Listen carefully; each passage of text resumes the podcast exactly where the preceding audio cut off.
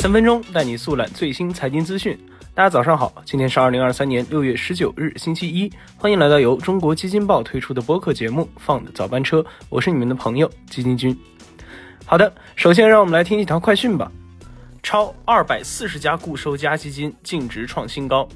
Wind 数据显示。上周共有二百四十七只固收加基金净值创新高，其中仅六月十六日这一天就有一百八十六只产品基金净值创新高，而且目前超百分之八十八的产品年内回报为正，产品平均收益率达到了百分之一点八五，相较于五月底数据有着大幅提升。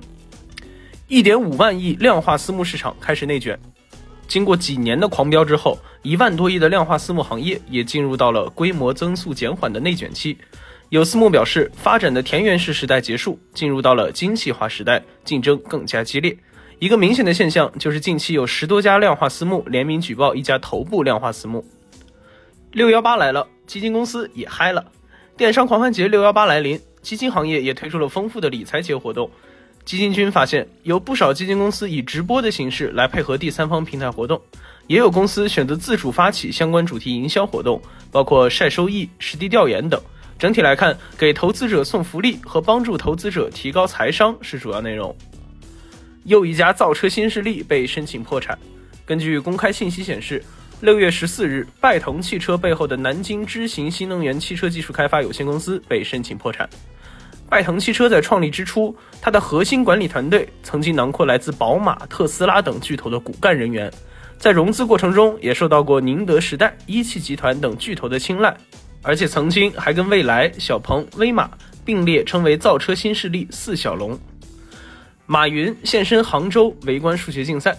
在东京教课的马云回来了。六月十七日下午，二零二三阿里巴巴全球数学竞赛决赛开赛，马云来到杭州现场观赛。开赛前，马云了解了决赛情况，并与参赛选手、命题老师在线交流，畅谈数学。好的，接下来就让我们来了解一下近来火爆的固收加基金的相关情况吧。六月以来，随着债市持续回暖以及 A 股整体震荡回升，去年遭遇大幅回撤的固收加基金也正在加速回血。多位业内人士认为。债市企稳的背景下，近期权益转债市场上的持续上涨是固收加净值加速回血的主要原因，而更为根本的原因是在于市场预期经济刺激政策将会出台，流动性进一步放松将直接利好债市。另一方面，股债跷跷板效应明显，避险资金从股市流出，转而进入了债市。从近年固收加基金持仓可转债市值看，也是逐年增长的态势。截至二零二三年第一季度末。固收加基金持仓可转债市值达到了一千七百二十九亿元，与二零一五年年底数据相比，七年多大增二十九倍，持有净值比也从百分之二点六一增至百分之十二点三四。展望后市，不少业内人士表示，债市短期或有进一步下行空间，但整体上回调风险可控。而对于投资者来说，基金君也在这里提醒一下大家，要注意固收加基金的股票仓位，避免选择弹性过高的产品，以减少组合的波动。